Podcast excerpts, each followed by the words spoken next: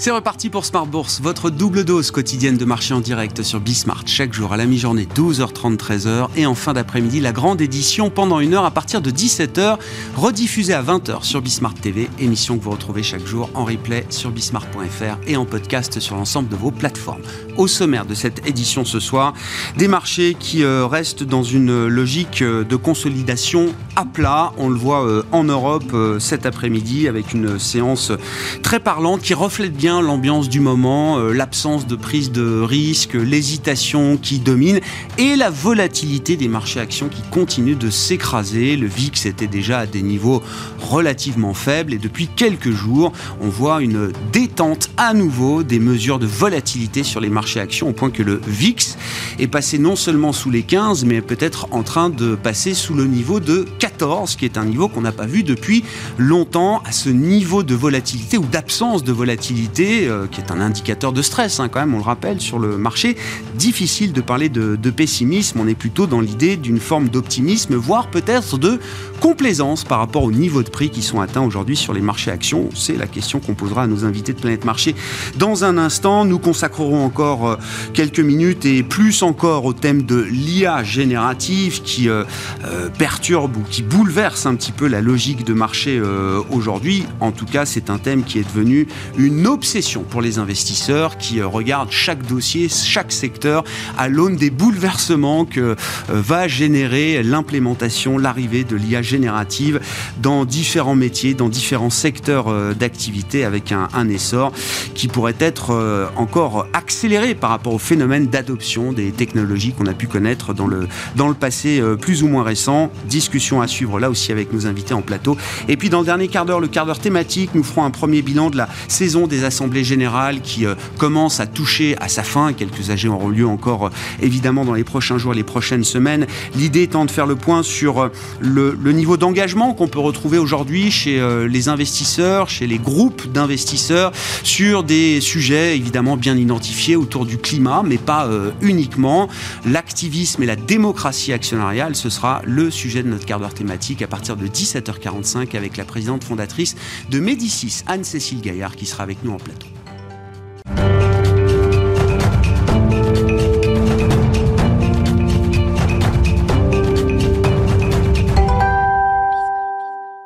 mais d'abord, tendance, mon ami, chaque soir à 17h en ouverture d'émission, les infos clés de marché avec vous, Alix Nguyen, et des séances qui se suivent et se ressemblent avec une absence de tendance ou une hésitation euh, majeure chez les investisseurs, notamment vis à -vis des marchés actions. Oui, euh, pour l'heure, l'indice digère la décision monétaire de la Banque du Canada. Elle est tombée à 16 heures et elle surprend. Euh, le resserrement monétaire reprend. Pour rappel, la Banque centrale était en attente depuis janvier.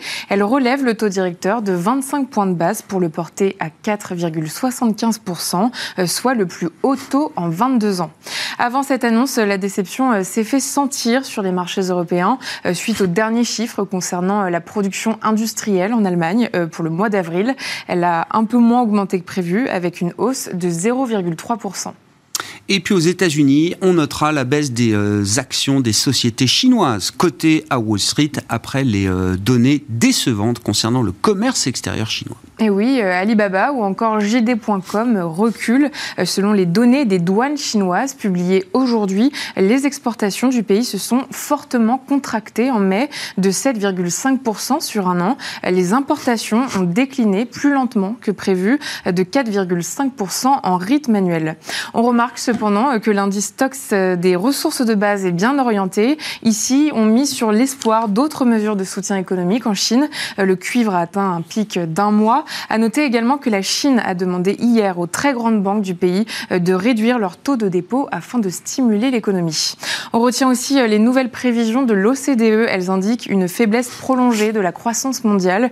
Depuis plus de dix ans, le potentiel de croissance n'a cessé de se dégrader. L'institution évoque une longue route avant une reprise durable. Et puis sur le marché des devises, c'est une journée particulière pour la livre turque qui connaît un véritable crack, on peut le dire, aujourd'hui. Oui, dix jours après la réélection de Recep Tayyip Erdogan, la livre turque perd énormément de terrain face à l'euro. Pour rappel, samedi, le président turc a nommé un nouveau ministre de l'économie, Mehmet Simsek. Euh, lors de sa prise de fonction dimanche, ce dernier a averti qu'il faudrait revenir, je cite, à des mesures rationnelles pour redresser l'économie.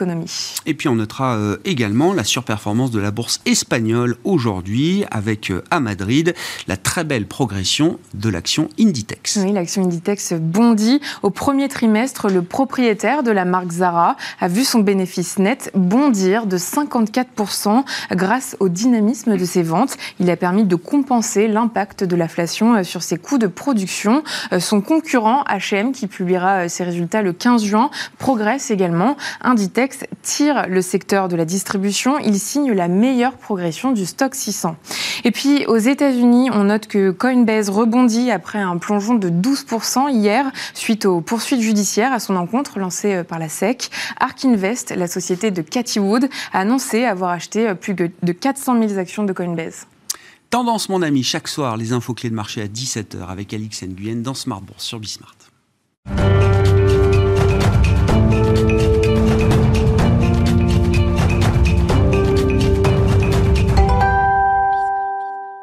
Trois invités avec nous chaque soir pour décrypter les mouvements de la planète marché. Virginie Robert est avec nous, présidente de Constance Associée. Bonsoir Virginie. Bonsoir. Merci d'être là. Merci à Sandra Servat d'être avec nous également. Bonsoir Sandra. Bonsoir Vous êtes directeur adjoint de la gestion sous mandat de Ports en Part. Et Hervé Guez à nos côtés également. Bonsoir Hervé.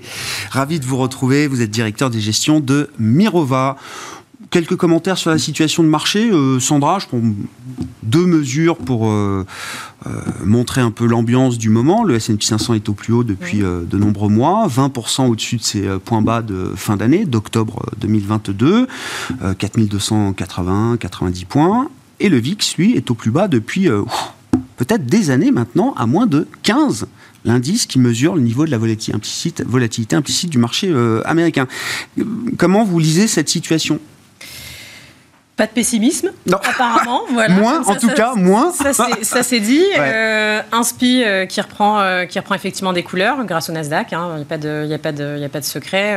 moi, c'est plutôt le Nasdaq qui m'a impressionné. On en reparlera. C'est la partie technologique du S&P 500 qui. Exactement, exactement. Intelligence artificielle. Ça y est, je l'ai placé, le mot. C'est parti. Mais voilà, moi, c'est plutôt, c'est plutôt le, le, le Nasdaq qui est assez impressionnant. on en reparlera, mais je pense que c'est une hausse qui est à mon sens, saine, puisqu'elle est concentrée sur un petit nombre de valeurs avec euh, voilà, de, la donnée, du chiffre, euh, euh, des, résultats. Donc un Nasdaq qui reprend des couleurs et surtout qui reprend sa surperformance versus le S&P. Ça faisait pratiquement un an que ce n'était pas le cas et mm. depuis 20 ans que le Nasdaq était au-dessus. Donc tant mieux, très bien.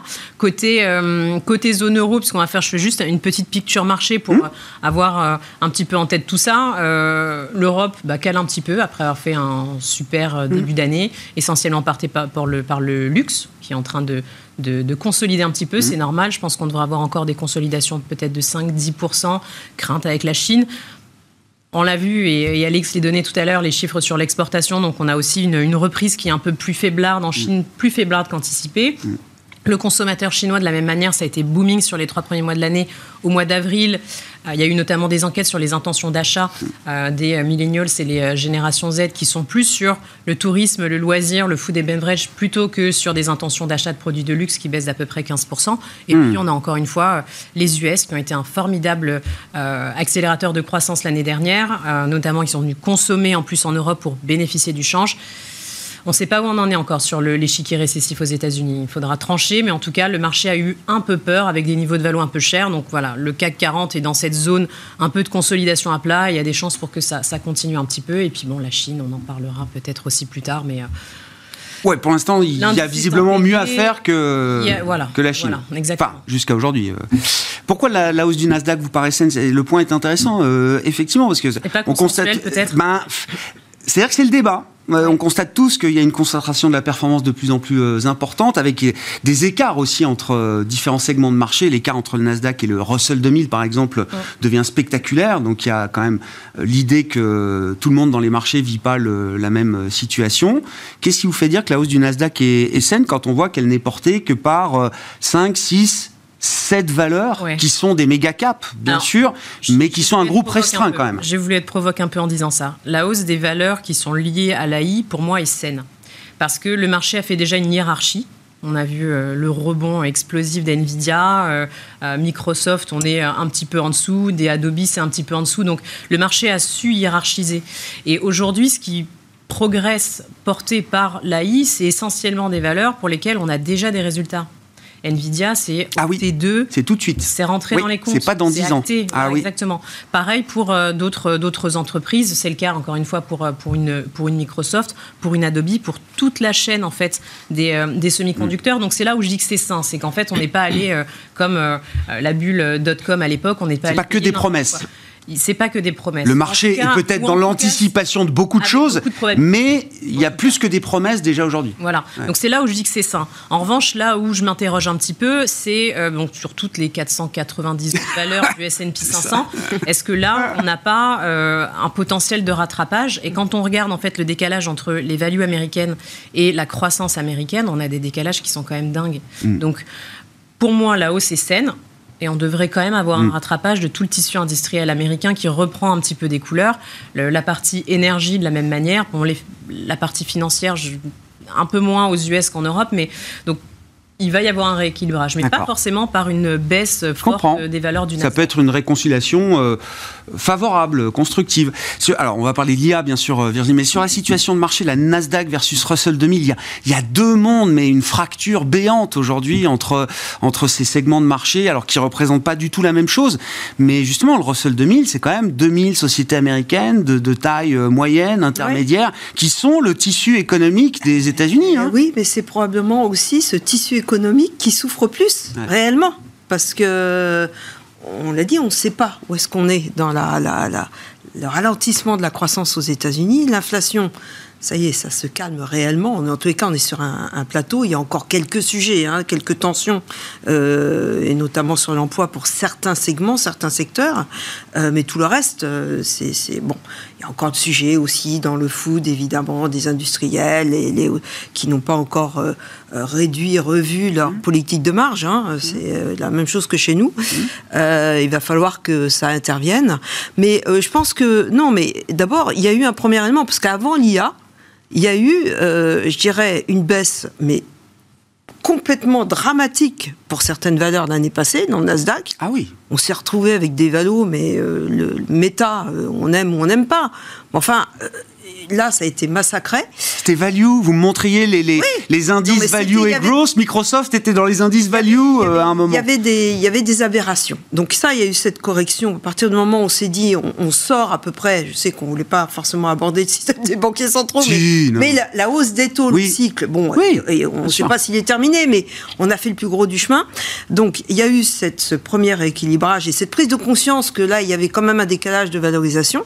Il y a l'IA, alors ça, ça a effectivement euh, rajouté. Et on dit que c'est les GAFA qu'on fait monter évidemment dans le SPI, mais dans le Nasdaq, il y a plein de valeurs qui sont, qui sont plus haut. Puis il y en a d'autres où, euh, dans la chaîne valeur de, de l'IA, c'est beaucoup de choses dans l'infrastructure. Parce que l'IA, c'est de l'infrastructure. Donc là, dans la chaîne de valeur, vous avez évidemment les chips, mais les assembleurs de chips. Et ensuite, il faut que les serveurs se parlent. Hmm. Donc les switches, les serveurs. Et ensuite le cloud. Donc le cloud. Ah, tiens, ah ben on vient, on croyait que c'était fini le cloud. Ben non, le cloud. OK Et après, il y, euh, y, a, y a effectivement tout le reste, là le ruissellement. Donc ça irrigue. non, mais voilà, il y a une irrigation partant des, euh, des, des, méga caps, ça irrigue un peu derrière quand même. Il faut reprendre toute cette chaîne de valeur, essayer de comprendre, et c'est complexe parce qu'il y a plein de sujets et, on parlait de la, régulation. Et non, on n'en a pas parlé encore, enfin entre nous, mais oui. Mais là, le, le CEO d'Alphabet le disait euh, très honnêtement, c'est tellement gros le sujet IA qu'on ne peut pas se permettre que ça ne soit pas régulé. Et ce qui est drôle, c'est que autrefois, quand il y avait des innovations technologiques, mm. Silicon Valley, vous savez, l'adage, c'était bon, allez, on y va et on ne demande pas la permission, on demandera le pardon. Mais à Far West, la nouvelle frontière. oui, oui, oui, Aujourd'hui, on, on, va demander, là, on va, c'est les L'état d'esprit du régulateur américain a changé. Exact. Et les, et les GAFA sont majeurs là-dedans parce que c'est eux qui vont initier aussi les discussions. Pour mieux contrôler la régulation. Et pour mieux contrôler la régulation parce que eux, certains de leurs activités, certaines de leurs activités ah euh, sont challengées aussi. Mm. Donc, vous voyez, c'est tout un ensemble de choses et on n'est qu'au début. Donc euh, voilà. Et c'est un donc c'est un vrai thème de marché. Ah oui. C'est pas oui non mais parce que des effets de mode qui, qui, qui peuvent être légitimes, qui emballent quelques valeurs un peu euh, un peu emblématiques, on en a connu et puis à un moment bon ça fait pchit et puis euh, les cimetières sont remplis de thématiques à la mode qui ne l'ont plus été ensuite. Non, je, oh, je cite personne. Non mais non mais le métavers par exemple. Euh, euh, il y avait, y avait quelque chose de novateur peut-être, mais dans les cours de bourse, ça s'est pas retrouvé. Blockchain, pareil, la mm. technologie est complètement valable. Moi, encore une fois, je l'ai raconté dix fois, mais je me souviens quelques années en arrière, en pleine séance, Carrefour qui publie un communiqué pour dire, mais nous aussi on utilise la blockchain dans la chaîne logistique de Carrefour, c'est un outil qu'on utilise. Bah, Très bien, non mais voilà, heureusement, mais ça n'a pas changé le statut boursier de Carrefour, ça n'a pas changé le modèle d'affaires de Carrefour. Là, on a le sentiment le pressentiment qu'il y a quelque chose d'un peu plus profond peut-être. Oui, tout à fait. Donc c'est un thème. Bah oui, absolument. On peut le dire. C'est là pour durer. On, part sur l'IA du coup. Euh, non, peut-être un mot. Alors sur, les marchés, ouais, je veux bien qu'on redise un mot. Euh, non, mais en fait, si on prend un peu de, recul, effectivement, et tu mentionnais la, la, baisse du VIX, et c'est probablement effectivement l'élément important, puisqu'on était dans, dans, une phase dans laquelle on, on avait une interrogation sur le scénario de sortie. C'est-à-dire mm. inflation qui monte, euh, vous inquiétez pas, ça va revenir très vite. Ah non, non, en fait, euh, l'inflation euh, part très fort, les banques centrales doivent monter très fort, mais si elles montent très fort, ça il faut passer par une récession. Et, donc, et donc, on est monté sur ces histoires où, finalement, comment on va sortir de cette zone-là, plus les transitions qu'on vit, créent beaucoup d'instabilité. Mm. Bon, là, le marché est en train de se dire, euh, ça y est, c'est le mot qui revient à la mode, Goldilocks. Euh, en fait, euh, en fait tout a été super bien piloté. Donc, l'inflation commence à baisser. Les taux vont encore remonter un peu, mais pas trop. Donc, ça ne va pas casser la, récession. Enfin, il n'y aura pas de récession. On va rester sur une croissance relativement saine. donc, c'est ça qui est en train de se passer. D'où le VIX qui baisse et effectivement cet effet de consolidation avec même potentiellement, si on est bien dans ce scénario, je suis tout à fait d'accord avec ce qui a été dit, probablement du rattrapage encore à venir sur des valeurs qui sont euh, encore en retard si on est bien dans, ce scénario. donc un élargissement potentiel effectivement de la participation à...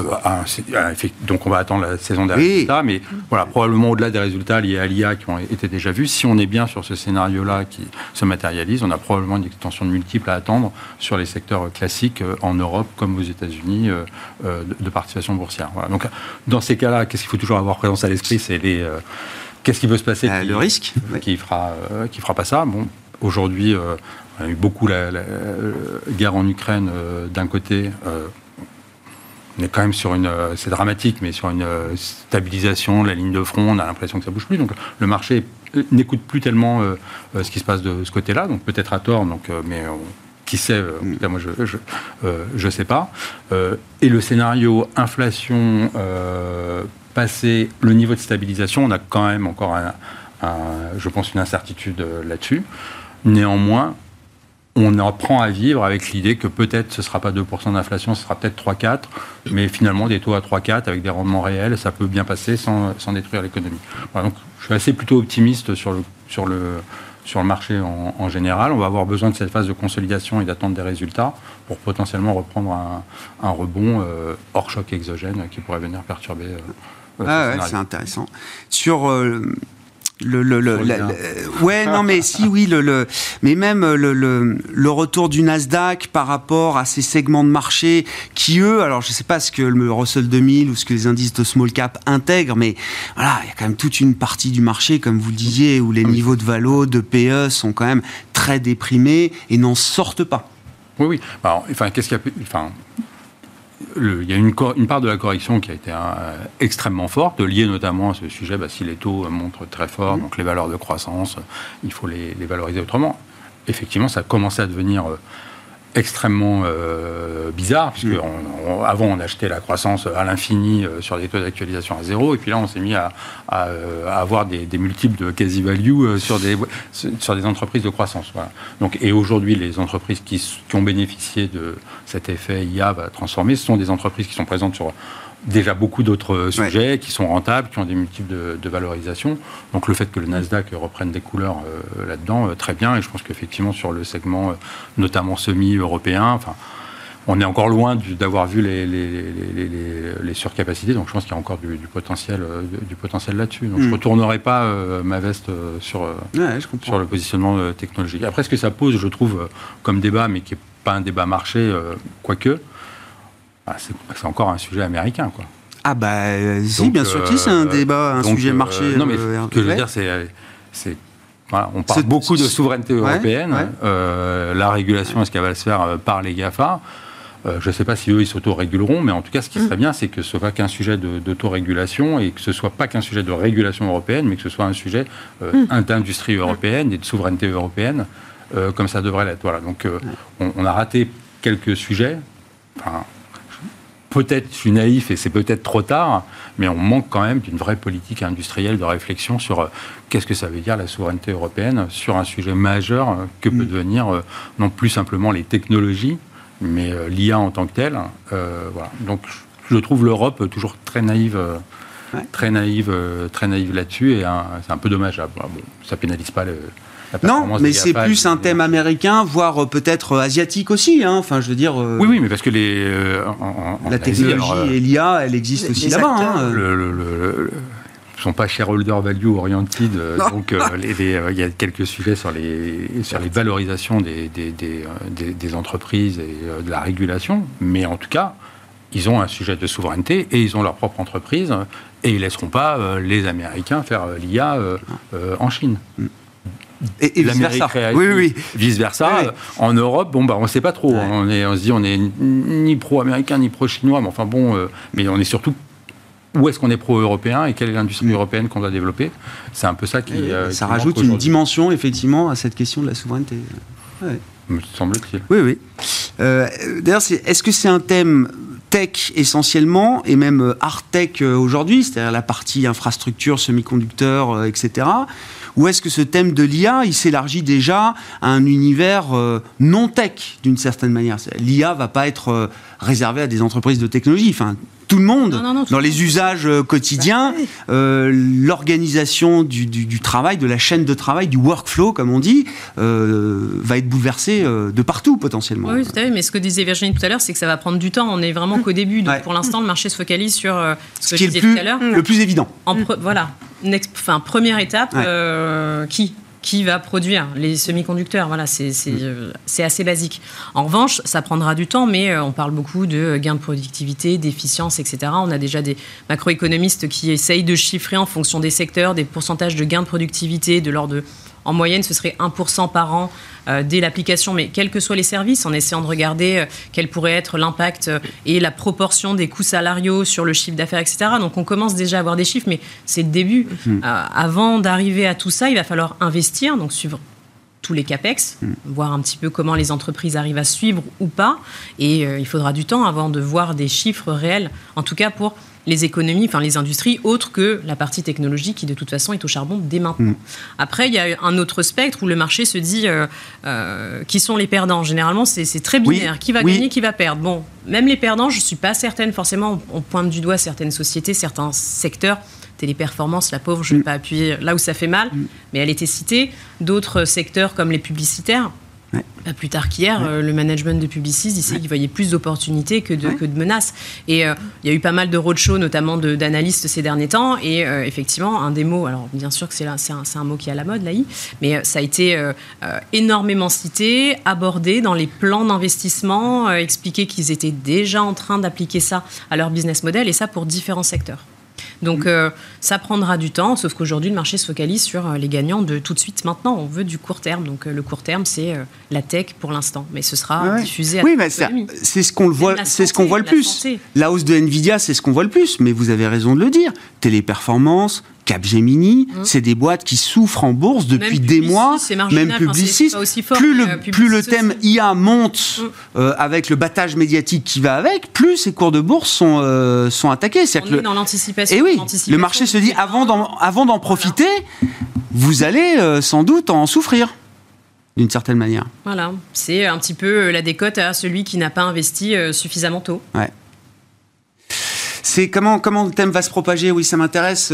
Alors, c'est je raconte l'anecdote, enfin, elle est c'est Cathy Wood, hein, patronne emblématique de ARC Innovation, enfin, notamment un, des, un des fonds qu'elle gère chez, chez ARC. Alors, pourtant, très pro-disruption, très à la recherche justement du, euh, de la prochaine grosse affaire, le next big thing, etc. Donc investi dans Nvidia évidemment, euh, voilà, euh, pendant des mois, des trimestres, peut-être même des années. Et fin janvier, elle coupe toute sa position Nvidia avant que le titre Nvidia double en quelques mois, dont acte. Mais son argument a été de dire moi, je suis sorti de Nvidia parce que le moment hard tech de l'IA a été joué et moi, je bascule sur les softwares maintenant. Hum. C'est ça le next big thing pour moi dans l'IA, c'est la partie logicielle. Bah, il faut les deux. Oui. Vous voulez dire qu'elle n'était pas obligée de couper tout Nvidia pour euh, jouer des softwares D'accord. C'est bien, la gestion d'un portefeuille. Après, elle a peut-être de l'AMD ou je ne sais pas. Mais euh, il y a toute la chaîne de valeur. Et évidemment, la partie software est, énorme. et euh, nous, on a renforcé Adobe d'ailleurs il y, a peu de temps. On en avait, mais on a renforcé parce qu'en plus, c'était encore, je dirais, la valorisation. Et le cours de bourse est soutenu par ce thème de, de lire, encore une fois, parce que moi, je, je suis Capgemini en, en, France. C'est une histoire particulière. En plus, le titre avait été euh, massacré suite à l'acquisition euh, qu'ils avaient faite euh, il, y a, un an, enfin qui a été annoncée, qui a été bon.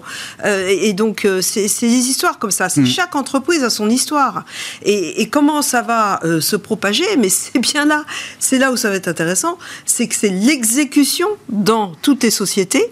Qu'est-ce qui va se faire? Et la qualité de l'exécution de la stratégie et c'est ça, c'est ça nous notre mmh. euh, métier, c'est de, de, valider et d'essayer d'apprécier et de comprendre cette, euh, cette qualité d'exécution qui peut être créatrice de valeur euh, pour mmh. l'actionnaire. Donc c'est bien, ça nous rajoute un, un sujet. Mais c'est vrai que le software, les softwares, oui, c'est c'est hyper pertinent, c'est très important. ça fait partie de toute la chaîne de, de valeur. Mais c'est les softwares, si on prend par exemple la cybersécurité, c'est assez. Euh, on peut l'analyser des deux côtés. C'est-à-dire qu'avec euh, l'IA, il est fort probable que vous aurez plus d'attaques cyber parce que voilà, l'IA va être au service des hackers quelque part. Oui, il ne faut pas négliger la dimension militaire qu'il va y avoir euh, effectivement et en même temps, Et en même temps, les, les, les cybersecurity software, enfin les sociétés de cybersécurité, euh, elles vont, euh, vont déploient déjà, de toute façon, on en mm. parlait, hein, de l'intelligence artificielle, du machine learning pour comprendre l'analyse de data. c'est ça, il hein, ne faut pas l'oublier, il faut revenir à cette analyse de data. Et pourquoi Parce que c'est énorme, hein, entre ChatGPT 3 euh, et, et, 4, c'est 5 fois plus de, de, data analysée. Donc, hmm. euh, euh, même si après, il y aura un effet récurrent et, donc moins demandeur. Mais voilà. Donc, c'est tout ça qu'il va falloir analyser. Et à tout, pour toute. on n'a pas parlé de l'éducation, par exemple. L'éducation. Ah bah moi, j'ai vu des boîtes de tech se faire détruire sur l'IA. Voilà. Pour l'instant, on est dans ce moment-là, quand même. Parce que le marché, Grégoire, il a toujours, toujours une première lecture un peu extrême. Voilà euh, dans un sens et dans l'autre d'ailleurs. Et, donc, à, massacrer à dire euh, c'est tout l'un ou tout l'autre, c'est ça, c'est ce que mm. disait Sandra, c'est un peu noir et blanc. Puis après, les choses, bon, bon, euh, il y aura toute la panoplie de couleurs et vous aurez du rouge au vert. si je peux me dire. C'est intéressant, non, mais parce qu'on voit bien la logique de marché. Je ne sais pas si elle sera validée bah, ou pas, mais il y a les gagnants immédiats et puis il y a ceux qui gagneront peut-être un jour, mais dont on pense qu'ils vont d'abord souffrir. C'est toujours comme ça le marché. C'est toujours à l'extrême. Et puis après, il y a le juge de paix. Et le juge de paix, c'est la qualité des résultats. Voilà oui, et puis la préparation des groupes et des managements à ce genre de, de, vague qui peut effectivement euh, euh, renverser ou faire évoluer vite les modèles d'affaires de ces, de ces entreprises. Euh, oui, sur le déroulement de ce thème, effectivement on voit des gagnants, on voit aussi des, des perdants. Est-ce que ça va soulever des questionnements avec, avec la lecture ESG très répandu aujourd'hui euh, chez les analystes, chez les investisseurs dans le marché. Euh, et, question très ouverte et même naïve. Je n'ai pas de questions ESG spécifiques autour de l'IA, mais je ne doute pas que le. non, mais je doute pas que l'ESG va. Ben oui, mais forcément, ça va. Il y aura des questionnements sous l'angle ESG vis-à-vis de cette technologie et de ses conséquences. Bien sûr. Ben, euh, non, mais d'abord, enfin, en toute humilité, moi, je suis pas du tout un expert de, de l'IA. Et honnêtement, je pense, comme tout à chacun, je trouve les, les, les problématiques que ça soulève complètement vertigineuse. Et effectivement, c'est intéressant de voir que c'est à ce point vertigineux que pour le coup, même les entreprises les plus en pointe et qui investissent le plus se disent euh, attention, où est-ce qu'on est en train de mettre les pieds? Est-ce qu'il faut faire pause? Est-ce qu'il faut réguler, etc. Donc, on ne sait pas où on en est. On est voilà. Donc, je pense que en toute humilité, si je devais dire quelque chose de, très banal, c'est on est probablement au début de quelque chose de majeur qui va avoir des implications extrêmement fortes et dans lequel beaucoup d'entreprises vont investir. Donc la partie gagnant. Quelles sont les implications de ça? Quelles sont les remises en cause, les métiers qui vont être remis en cause, etc. honnêtement, moi je ne sais pas du tout. Je sais pas du tout. Par contre, oui, on, sait que ça va avoir des implications très fortes. Donc ça va être un thème extrêmement euh, structurant et euh, puissant. Euh, et, et, partant de là, encore une fois, je me dis, c'est clairement un sujet dans lequel il faut savoir investir. Mm. sans trop se poser la question de à comment on va s'en protéger, comment on va la réguler, euh, comment on, va, etc. Parce que de toute façon, ça va être un, sujet, euh, un, sujet phare et un sujet majeur. Le, il me semble-t-il, un des sujets ESG, bien sûr, euh, qui, sera, qui sera clé là-dedans, ce sera les modifications de l'emploi et le mm. sujet des connaissances. C'est-à-dire, mm. bah, finalement, on se dit, on a passé beaucoup, enfin, nous, on lui disait le métier d'avenir, euh, euh, c'est codeur. Enfin, même encore euh, il n'y a pas longtemps, il faut, savoir coder. Bah, aujourd'hui, il faudra, faudra apprendre à la machine à coder, mais il faudra plus, probablement plus coder. Ah hein. Donc, donc le, le, métier clé, enfin, là, je me regarde mes enfants et je me dis peut-être que le, truc à leur apprendre, c'est la philosophie, c'est l'éthique, c'est la culture générale, plutôt que des métiers ultra techniques, parce qu'in fine, il faudra avoir du recul et on lui demande quoi à l'IA On lui demande de chercher quoi euh, Et voilà. je trouve que c'est pour ça que c'est vertigineux. C'est finalement ça pose la question de se dire euh, qu'est-ce qu'on va rentrer dans une espèce de société euh, postmoderne romaine où on aura tous déshumanisé. C'est le thème de la déshumanisation. C'est un thème de marché aujourd'hui. on sera dans du loisir, etc. Mais en règle générale, ça finit mal. L'oisiveté dans les civilisations, ça, finit très mal. Donc, voilà. Donc je trouve ça vertigineux autant enthousiasmant euh, qu'inquiétant. Je serais bien en peine de dire euh, quels vont être les perdants et qu'est-ce que ça va transformer, mais, mais est-ce que c'est un thème d'investissement important et ça aura des, des implications fortes et importantes? Oui, clairement. Est-ce qu'on peut imaginer, et c'est ce qu'on ce disait un peu tout à l'heure, euh, la période un peu Far West, Internet, a conduit effectivement alors un essor spectaculaire avec des entreprises de taille euh, équivalente à celle des États euh, aujourd'hui, dont on voit bien qu'on a beaucoup de mal à réguler. C'est-à-dire quand la boîte fait 2000 milliards, 3000 milliards de market cap, a une empreinte mondiale gigantesque, plus puissante que celle de, des États majeurs, ça devient compliqué de réguler à ce stade-là. Est-ce qu'on peut imaginer que la fonction de réaction des régulateurs euh, va être beaucoup plus rapide, qu'on va essayer de mettre en place des, un cadre, une ligne de conduite euh, assez vite sur ces sujets-là? Je suis peut-être euh, peut-être un peu... je ne veux pas être, avoir l'air complotiste, mais moi, je, je, me dis, quand les GAFA commencent à se dire qu'il faudrait qu'on régule, oui. c'est peut-être qu'elles se disent, c'est ce sujet-là peut être autant une menace pour nous euh, qu'une opportunité.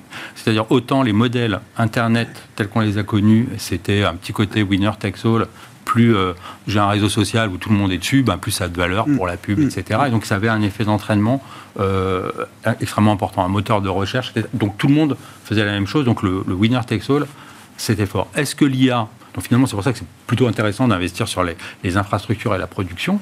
Mais si l'IA se développe, honnêtement, on pourrait se dire, c'est aussi une menace pour tous ces, euh, ces, ces, écosystèmes. Qui est sûr de son modèle d'affaires face à une émergence et un essor de, de l'IA, bien sûr. Donc, euh, je trouve que, attention, on a calqué un peu le, raisonnement un peu facile, euh, winner takes all, parce qu'on a eu ce, ce hmm. sujet de la tech sur lequel ça s'est passé. Je l'ai déjà dit à propos du sujet de la transition énergétique, des, des modèles de, de, développement. Je pense que pour l'IA, c'est pareil. Il n'est pas du tout dit qu'à la fin, en termes d'applications et d'entreprises qui seront tirer parti des, développements de l'IA, on est quelque chose de aussi oligopolistique qu'on a eu avec, euh, avec, les, avec, les, euh, avec les GAFAM.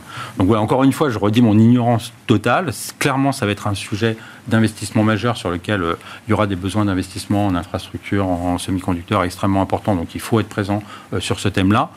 Je ne me dirais pas pour autant, c'est sûr, les positions acquises mm. vont, de qui que ce soit ne seront pas remises en cause. Donc c'est un, thème qui sera important à surveiller dans les années à venir. Et qui va être passionnant à suivre euh, de ce point de vue-là, forcément. C'est quoi, du coup, concrètement, euh, Sandra, le, le, le, panier, euh, le panier IA spécifique dans un portefeuille Là, c'est quoi les valeurs avec lesquelles on est à l'aise, sachant que le, boom, le marché, effectivement, seul le marché boursier peut nous générer un enthousiasme aussi fort, aussi rapide, etc. Donc, on se pose toujours la question, même si le thème est puissant et de long terme, on se demande toujours si beaucoup ou tout n'a pas été joué déjà là en quelques semaines ou quelques mois. C'est pas parce qu'on a fait un plus haut historique qu'on peut pas aller encore plus haut. Hein. Ah bah non, mais les records sont faits pour être dans battus. Les, dans, les, dans les valeurs, là, pour l'instant, c'est essentiellement tech de toute façon. Côté US, euh, Nvidia, Microsoft. Si on en a, on touche pas. Ouais. Ouais. Non, non, mais oui. en termes de risk management, c'est la meilleure décision à prendre. Avec. On s'endort avec. Euh, on parlera peut-être du cas Apple un peu plus tard, mais euh, Apple plus haut historique, euh, moi je vois une poursuite de la hausse, donc Apple c'est un peu mixte, mais voilà. les Adobe sont aussi très intéressantes.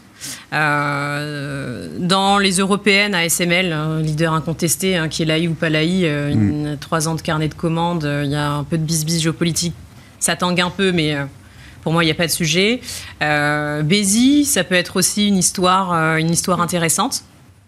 On est déjà plutôt, euh, on est déjà plutôt bien parti. Mm. Voilà. Ah Puis quelques GAFAM, mais euh, oui, oui, non, bon. voilà, celle qui, qui cristallise un petit peu tout, tout, tout, ça, c'est, c'est, les noms que je viens de citer. Ouais. Apple, oui, si, font, font dire un mot. donc c'est quoi revenir Oui, alors vas-y, sur, Virginie. ce que disait Hervé. C'est, sur la Apple, ça a été le premier à s'autoréguler. Hein puisqu'il y y a, plus d'un an, c'est eux qui ont euh, déjà dit euh, bah, c'est plus possible de traquer. Et qui a mis ah dans, dans, le, dans, la problématique euh, les sur la privacy, la question des données et d'autres. Et, donc, donc c'est clair qu'eux, ils sont des acteurs. Ils ont un parti pris historique sur ces questions de, données. oui, oui, et je, je, pense que la question safety aujourd'hui n'est plus à opposer à la question de la profitabilité. On a changé de paradigme. Et c'est plutôt bien. Bon, voilà. Donc je le vois plutôt comme un, point positif. Mais oui, c'est eux qui vont être, évidemment, qui sont au cœur du sujet, parce que faut pas oublier, l'IA génératif, c'est, il faut du data. Il faut de la data. Et qu'est-ce qui a le, plus de data? Donc, euh, euh, ça, c'est clair qu'ils ne peuvent pas être euh, écartés. Après, de toute façon, la, la bourse et les winners de demain, c'est bien que ça se réinvente. Bah, là, en l'occurrence, on parle d'un peu des mêmes. Hein. enfin, Nvidia a peut-être une histoire un peu plus récente, mais euh, c'est ça qui est intéressant, c'est que je trouve que la taille de ces groupes, le, le, risque, enfin la capacité d'investissement de RDD, de RD, ah. R&D, le, le ouais, non mais Non, mais ce que je veux dire, c'est qu'on les retrouve bah, en leader sur cette, euh, sur cette évolution. Ils ont une capacité de recherche et de financement qui est absolument incroyable.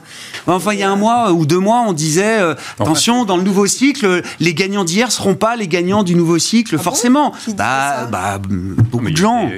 non, mais il n'y a pas que les, il a pas que les GAFAM sur le, sur l'IA. Non, non, il n'y a pas que les GAFAM. Hein. Euh, ouais. non, il y a plein de gens. Oui, oui, je suis d'accord. Mais boursièrement, c'est quand même là où la, le plus de valeur a été créé. Euh, oui, parce qu'il y avait un stock euh, déjà. visiblement, en tout cas. Euh, bien sûr, bien sûr. Quand on pétait 800 milliards à 1200 milliards, bon, bah, ça fait 400 milliards de, ah plus. elles, sont installées, donc il y a aussi ce côté un peu plus défensif. Oui. des mastodontes. ça rassure. Prendre une petite, une petite boîte inconnue au bataillon qui se lancerait. bah, je sais pas, avec d'autres thèmes, on n'avait pas ces pudeurs. Hein. Enfin, je veux dire, le nombre de boîtes, zéro profit, zéro chiffre d'affaires qu'on a vu exploser. Bon. Ouais, ouais, mais je pense que c'est quand même une, une, thématique, enfin, un truc, mais il y a un risque. Ils ont des valorisations qui, qui restent aussi en plus. Euh, bon. Correct. Oui, correct. Hein. Oui, c'est ça. Euh, moi, je pense que je, vais, je vais re-investiguer ça parce qu'il faudra qu'on en reparle. je pense que oui. Sujet, hein. euh, non, mais je pense que c'est intéressant, c'est de voir, c'est de, de, regarder la, le modèle de gouvernance de, de, la société mère de, de ChatGPT. OpenAI, ouais. OpenAI. Euh, qui est une gouvernance d'ailleurs qui a sorti Elon Musk, euh, qui était un mmh. historique euh, dedans, qui a plafonné les rendements autour de ses actionnaires, mmh. qui a inscrit dans ses statuts qu'il fallait que ce soit outsourcé, etc. Donc, et ça, c'est un acteur, enfin, s'il y a un des acteurs qui a explosé, ah bah, c'est OpenAI. Et donc, que va devenir OpenAI. C'est pour ça que je reviens. Je dis, je dis pas que les, euh, c'est pur du cynisme et justement, je ne vais pas tomber dans du complotisme. Je dis quand même les GAFA ah sur ce sujet-là. Qu'ils acceptent l'idée de la régulation aussi vite, ça nous dit quelque chose. Ça nous dit quelque chose. Il est aussi en train de se passer quelque chose en dehors des GAFA qui est effectivement immédiatement, on se dit, ils ont des positions, ils ont une capacité d'investissement et ils peuvent en tirer des opportunités, mais on va probablement sur ce thème de, de, l'intelligence artificielle voir des acteurs type OpenAI venir et peut-être mmh. tailler des croupières au GAFA euh, qu'on voit pas. Et d'ailleurs, en première intention, je me souviens très bien des discussions sur euh, Google, leader absolu de la recherche Internet. Attention, ça va rebattre les cartes. L'outil euh, génératif va rebattre les cartes. On reparlait de Bing, enfin des moteurs de mmh. recherche que tout non, mais tout, tout peut se réinventer. Et donc on se disait, mince, est-ce que Google va pas se faire squeezer sur cette rente absolue du, moteur de recherche Et pareil, quand je vois Elon Musk, qui est quand même pas le pas le champ de, de, l'année, de la régulation, etc. ouais. oui, oui. met tout en pause. Oui, parce qu'il n'avait pas lancé sa boîte encore. C'était le temps de lancer sa start-up. Euh, bah oui, bah, c'est vraiment parce que c'est un sujet euh, pour l'humanité. Euh, de, l'IA à l'informatique spatiale, donc c'est le nouveau pari d'Apple avec ce casque Vision Pro, sachant qu'Apple a toujours à peu près réussi à générer des, des succès sur ce type de produit, là où d'autres s'étaient déjà cassé les dents. Mhm. Oui. Alors, bah, donc, c'est d'ailleurs pas un casque. Hein. Ils le disent, ils disent que c'est pas un casque. c'est spatial. Euh, c'est une plateforme. C'est une plateforme computer spatial, effectivement. Et donc, euh, alors, le hardware, enfin, le produit tel qu'il a été présenté, on a un effet waouh quand même. Parce Ça ressemble à un casque quand même. Hein. Oui, bien sûr. Oui. Non, ce qui est, ce qui est étonnant, c'est que en fait, on superpose la virtualité au monde réel. Et ça, mm. c'est quand même assez étonnant. Et il n'y a plus les joysticks euh, où on ne sait pas où est-ce qu'on doit appuyer sur quel bouton. C'est les doigts, c'est les yeux, c'est le tracking. Donc ça, c'est quand même des innovations technologiques. Il faudra voir. Bon. Mais je pense que ce qu'il faut retenir, c'est, il l'a dit, ces plateformes, ça a été présenté à une conférence dédiée aux développeurs. C'est donc le coup d'envoi. Il leur donne le produit et ça, c'est le savoir-faire d'Apple. Le savoir-faire d'Apple, contrairement à Meta, c'est que Meta n'a pas les mêmes relations avec les développeurs. Et voilà. Et donc, c'est ça qui est fantastique. Et souvenez-vous du premier smartphone d'Apple, iPhone, il n'avait pas du tout les mêmes fonctionnalités, ça s'est enrichi après. Donc c'est ça, le savoir-faire d'Apple, c'est de présenter euh, bah, effectivement un, produit sur lequel peut se développer un écosystème, ça c'est malin, Et, ils, savent, faire et ils ont la communauté. Donc, euh, mais ils apportent pas eux-mêmes, ils apportent pas eux-mêmes euh, l'application qui tue tout quoi. C'est-à-dire c'est charge aux développeurs d'apporter la killer app qui va qui va déclencher l'engouement euh, le plus large possible pour ce, toujours été un écosystème entre Apple, les développeurs et évidemment euh, les, clients d'Apple. Et ça, c'est très important. Et sur le prix qui est très décrié, moi, ça m'a fait un petit peu sourire parce que, bah voilà, j'ai connu effectivement le lancement, je travaillais déjà, et je me souviens que le premier smartphone à 500 dollars en 2007, euh, C'était seulement 500 le premier iPhone 499 ah, dollars. Ah, Et tout le monde disait oh, oui. c'est pas pour moi, trop cher, trop cher. Alors là, non. Et souvenez-vous après, souvenez-vous de ce qu'on a dit sur les AirPods c'est quoi ces trucs avec les trucs blancs Et c'était, rigolo d'ailleurs, tous les dessins un petit peu euh, humoristiques. Euh, et, on en vend 50 euh, millions par an. C'est la force d'Apple, en fait, c'est d'avoir une clientèle fidèle et, captive. C'est Moi, j'attends 6-7 mois, c'est ça 6-7 mois de lancement. Tout à fait. De toute façon, c'est pas un produit qui sort. Mais non, non, mais c'est malin. Le timing aussi est, ah. malin. C'est un accessoire qui permet aussi de rendre accessible l'AI. Et hum. pour avoir vu effectivement les vidéos de hum. lancement, etc., hum. c'est quand même euh, hmm. assez prometteur. Hmm. Et puis voilà, hmm. Apple, euh, c'est une force commerciale euh, qui est, qui est impressionnante. On, reparlait, on, va parler un petit peu de Valo, effectivement, mais c'est un PEA 30. C'est pas, dingue, c'est un peu au-dessus de. Ouais, avec un cash monstrueux, hein, c'est ça. oui, oui, un cash monstrueux. Et puis je regarde un petit peu pour me, me faire plaisir, je regarde un petit peu toutes les performances du titre Apple après avoir inscrit des plus hauts historiques. Je vous donne juste la moyenne 6 mois, mais euh, je les ai sur euh, à peu près une trentaine d'années. On est à 25% de hausse à 6 mois quand on tape un plus haut historique. Voilà. On le rappelle, hein, c'est le principe du momentum. Hein. C'est vrai que ça fait peur les sommets historiques, etc. Mais euh, statistiquement, il y a, toujours plus de chances que les records soient battus que ce soit le début de la grande voilà. dégringolade. Donc ceux qui n'ont pas d'Apple, euh, il est encore temps d'Apple. et puis dans 6-7 mois, euh, le fameux casque, voilà, on ah, mais Ça faisait longtemps qu'ils n'étaient pas revenus avec un produit, une ligne ah de produits comme ça. Bah, ils prennent du temps. Hein. Oui, oui. Ouais, ça aussi. mais je suis sûre que le succès commercial. Euh, et donc, et je pense que le sujet sur 2024, ça sera pas le nombre de casques qui, c'est pas leur sujet, hein. C'est pas ça qui va les euh, nombre de casques qui vont de comment le qualifier, qui vont vendre. C'est pas ça. C'est vraiment là, c'est euh, le développement. Et on est presque encore dans une version, je pense, bêta. Ouais, c'est ça. Donc on verra et ça sera. Ils viennent plus tôt que d'habitude sur le marché avec avec ce produit par rapport euh, aux autres produits bah, après, qui étaient d'ailleurs disponibles commercialement bah, euh, le lendemain de la, euh, keynote. Hein. Ah, ah, bah oui. Non mais voilà. Ah oui, c'est ça. C'est ce que je veux dire. le produit, voilà, la keynote commerciale entre guillemets, le produit. Dans le cycle de, de, de vie et de commercialisation, c'est vraiment pour les développeurs et pour nous faire rêver. Oh, on s'arrêtera sur ce rêve d'Apple et du Vision Pro. Merci à vous trois d'avoir été les invités de Planète Marché euh, ce soir. Virginie Robert, Constance Associée, Sandra Serva, Porzampar et Hervé Guez, Mirova qui étaient les invités de Planète Marché.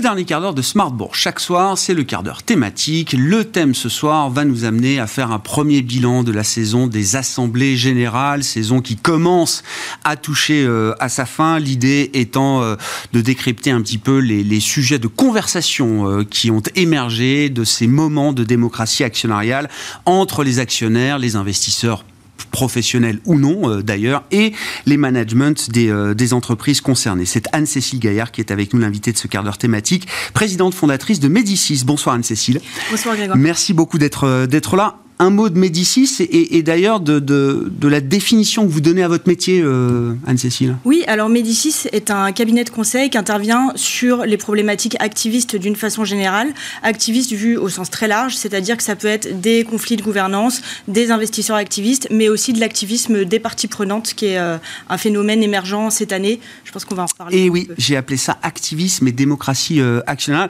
Je, sais que le terme d'activisme est, est parfois trop connoté pour que les investisseurs investisseurs euh, décident de l'endosser euh, volontairement, moi je les pousse à endosser le, terme d'activisme qui peut être vu de manière très positive euh, également, mais je crois qu'il y a une connotation anglo-saxonne notamment qui pèse un peu. et donc les investisseurs parlent généralement d'engagement.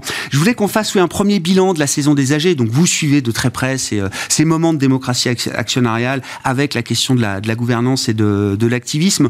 De manière un peu globale, quels sont les, enseignements que vous retirez? Alors en termes de tendance, de, de sujets ou de nouveaux sujets dans les conversations qui ont pu émerger entre les actionnaires et les, les managements Et puis, euh, euh, est-ce qu'on peut mesurer aussi un peu le, le niveau d'engagement, le niveau d'activisme qu'on observe aujourd'hui en 2023 à travers ces, euh, ces, moments de démocratie actionnariale? Alors, je vais commencer par la deuxième question. Sur le fait de mesurer le, le, niveau d'activisme, c'est toujours un petit peu compliqué parce qu'il y a énormément d'activisme qui se déroule en coulisses. Mmh. c'est d'ailleurs le propre de l'activisme, c'est de, de, toujours commencer en coulisses. Et souvent, euh, ce qu'on voit n'est que la partie immergée de l'iceberg. Et euh, par conséquent, il est assez difficile de le mesurer. Ce qu'on voit cette année, euh, très clairement, c'est une émergence vraiment, une montée en puissance très forte des, des, discussions qui sont liées au climat, aux revendications climatiques, qui ont même éclipsé celle de la rémunération des grands patrons, qui était auparavant vraiment la pierre d'achoppement qu'on retrouvait en Assemblée générale, et celle de la stratégie aussi également, qui devient presque accessoire, hmm. ou alors qui se refocalise sur les questions climat. Euh, ça, on le voit très clairement. Et ça pousse justement à des modalités euh, d'engagement actionnariaux euh, qui sont différents, puisque on voit les investisseurs qui se regroupent désormais en coalition actionnariale pour essayer de pousser des sujets qu'ils n'arrivaient pas à pousser en étant de simples investisseurs institutionnels avec une petite participation. Hmm. Le climat, effectivement, c'est le sujet clé il n'y en a pas d'autres. Enfin, je veux dire, c'est à ce stade 2023, c'est vraiment le point majeur de, des conversations ou des engagements que les investisseurs veulent avoir avec les entreprises. À mon sens, c'est un, un, point de basculement. Euh, je dirais climat. Alors, on peut on peut peut-être élargir aux critères ESG en général, euh, mais sentant que le climat finalement c'est central aussi parce que ça questionne, euh, je dirais, les, les, trois axes clés de ce qu'on demande à, à, une entreprise. Je veux dire, au-delà de créer de la valeur actionnariale, c'est finalement finalement euh, d'avoir une vision stratégique d'une part, euh, d'autre part d'avoir un dialogue fluide avec ses parties prenantes et ensuite d'être aligné, d'avoir un alignement entre son discours et ses actions. Et la question du climat finalement, elle interroge ces trois axes et donc quelque part elle devient centrale. Bien sûr, on a toujours des questions euh, sur la stratégie, on a toujours des questions sur la gouvernance. On le voit avec par exemple, alors elle n'a pas encore eu lieu, mais l'Assemblée générale d'Atos et les demandes de Sycomore. Mm.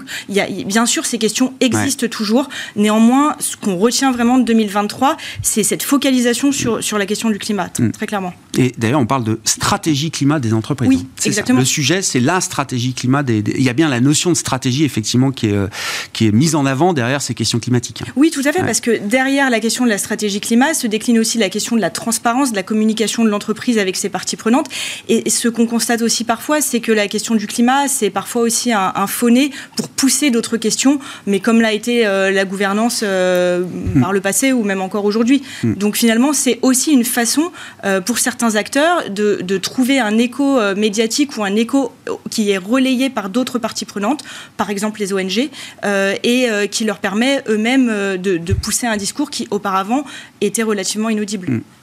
Euh, si on se place dans la sphère française, donc euh, je, crois qu'à ce stade, l'Assemblée générale annuelle de Total Énergie reste euh, l'Assemblée qui fait le plus de bruit. Alors pour énormément de raisons, pour tout ce qu'on fait porter à Total Énergie, pour le symbole que Total représente, etc et aussi pour les enjeux évidemment climatiques d'une entreprise qui intervient dans un secteur oil and gas. Historiquement, en tout cas, ça reste le métier historique de, Total Energy jusqu'à preuve du, du contraire. C'est c'est justement Total Energy, ça a valeur d'exemple pour d'autres entreprises, d'autres assemblées générales.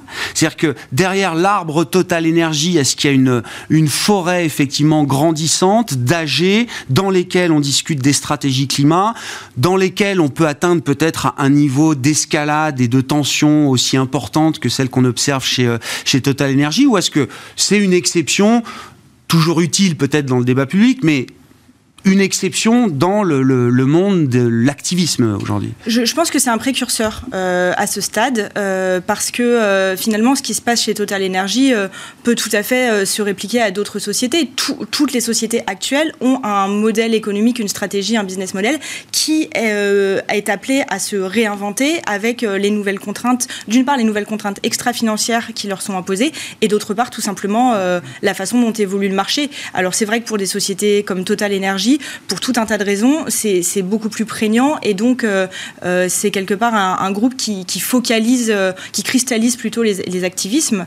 je trouve que ce qu'on voit chez Total Energy, on le voit également chez d'autres, à savoir d'une part donc ces fameuses coalitions d'actionnaires qui essayent de, pousser des résolutions climat auprès du board et en assemblée générale. On l'a vu chez NG aussi, mais on en a beaucoup moins parlé. On le voit chez d'autres.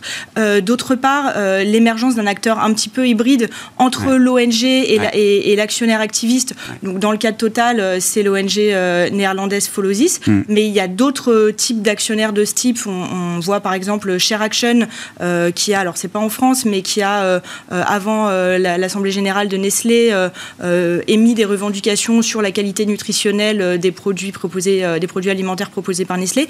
Donc, ce type de, de, de nouvel acteur. Et par ailleurs, ce que je trouve très intéressant avec Total, euh, c'est que finalement, euh, on voit qu'il y a aussi une forme de capillarité des activismes autour de toutes les parties prenantes de Total. On le voit avec les actionnaires euh, de Total Energy qui ont été directement ciblés lors de leurs assemblées générales, Amundi, BNP Paribas, Société Générale, et également à titre de financeurs des projets de Total.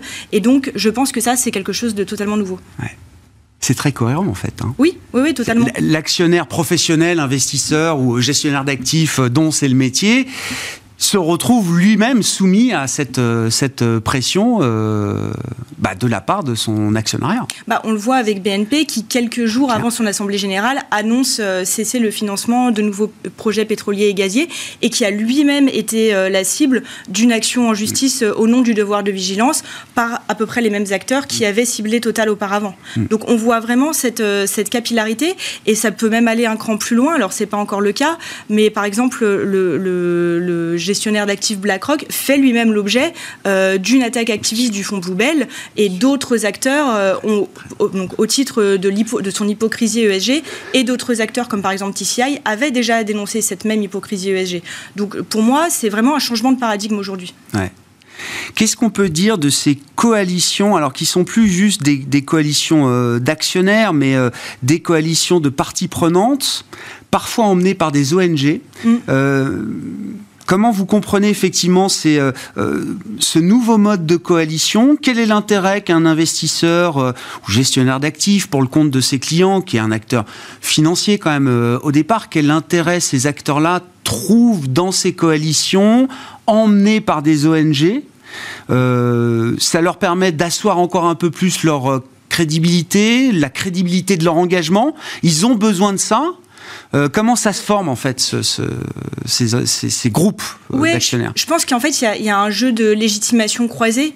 Euh, d'un côté, alors du côté des, des, ONG, des acteurs associatifs, ça leur permet de trouver un levier d'action pour dialoguer avec les entreprises, autre que les actions en justice.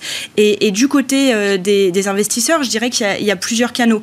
le premier, c'est qu'effectivement ça légitime leur action et ça leur permet aussi d'avoir un, un écho médiatique auquel ils n'ont pas nécessairement accès.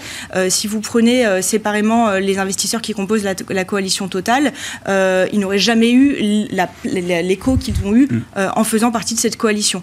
Ensuite, ça permet quand même aussi l'échange d'informations et de, et, de, et de décryptage différents. Je pense qu'aujourd'hui, un des points qui manque peut-être un petit peu dans l'écosystème financier, c'est justement cette capacité à prendre en compte les environnements et les parties prenantes dans leur globalité et, de, sortir un petit peu de la grille de lecture purement financière ou alors purement euh, critère ESG qu'on a et de comprendre qu'une association, par exemple, ou une ONG, quand elle va lancer une action en justice, elle va avoir un agenda, un calendrier, elle va elle-même hmm. essayer euh, de pousser euh, certains, certains messages de la même façon que le ferait un actionnaire. Et donc je pense que quelque part, on a une convergence entre ces différents écosystèmes qui auparavant ne dialoguaient pas entre eux.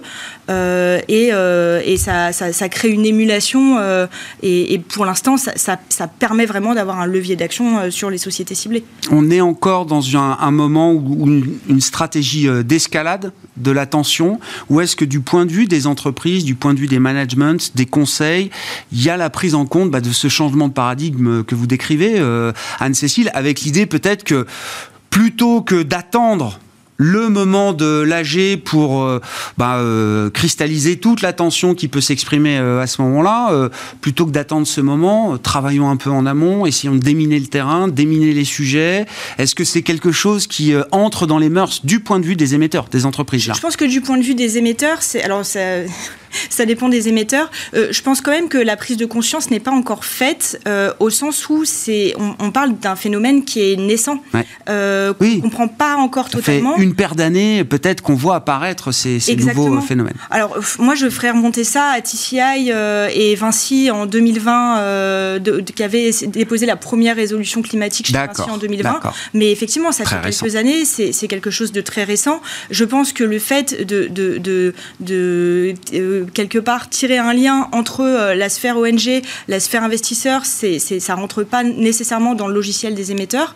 Euh, et je ne crois pas nécessairement qu'il y ait une prise de conscience euh, sur, euh, d'une part, la nécessité de décryptage qu'il y a à comprendre euh, le positionnement, l'agenda des parties prenantes, et d'autre part, à engager un dialogue et à, et à aligner une communication avec ces parties prenantes-là. Je crois qu'on l'a vu avec, avec BNP Paribas, par exemple, en Assemblée Générale. On a eu Scientist Rebellions qui a fait passer un message sur BNP Paribas et qui annonçait le fait qu'ils avaient envoyé un courrier à BNP Paribas auquel BNP Paribas n'avait jamais répondu. Mmh. Je pense que ça, typiquement, c'est quelque chose une compréhension euh, fine de l'écosystème devrait permettre d'éviter ce genre de ce de quiproquo. Oui, exactement. pour dire les choses. Oui, je comprends. Bon, mais c'est processus en cours, hein. mais il y a un vrai changement effectivement dans la, relation, l'engagement, l'activisme et la conversation que ça peut générer entre les, actionnaires et les, émetteurs. Hein. Mais vous savez, c'est comme quand l'activisme actionnarial euh, a, refait son émergence en France dans les années euh, autour de 2015. il n'y avait, y avait pas forcément de compréhension ni de prise de conscience du point de vue des émetteurs à ce moment-là. Donc là, on assiste à peu près à quelque chose de similaire. C'est naturel. Merci beaucoup Anne-Cécile. Merci pour ce, décryptage, cet éclairage et euh, sur, ce, le changement de, paradigme. Hein. Je reprends euh, vos termes en matière d'activisme, d'engagement, de démocratie actionnariale, du fonctionnement de la démocratie actionnariale à travers la saison des euh, assemblées générales. Toujours en cours, vous l'avez signalé, une assemblée qui sera suivie, c'est celle d'Atos le 28 juin prochain, si je ne dis pas de, de bêtises. Anne-Cécile Gaillard qui est avec nous dans ce quart d'heure thématique, présidente fondatrice de Médicis. Voilà pour cette édition Smart Bourse. On se retrouve demain à 12h30 en direct direct sur Bismart.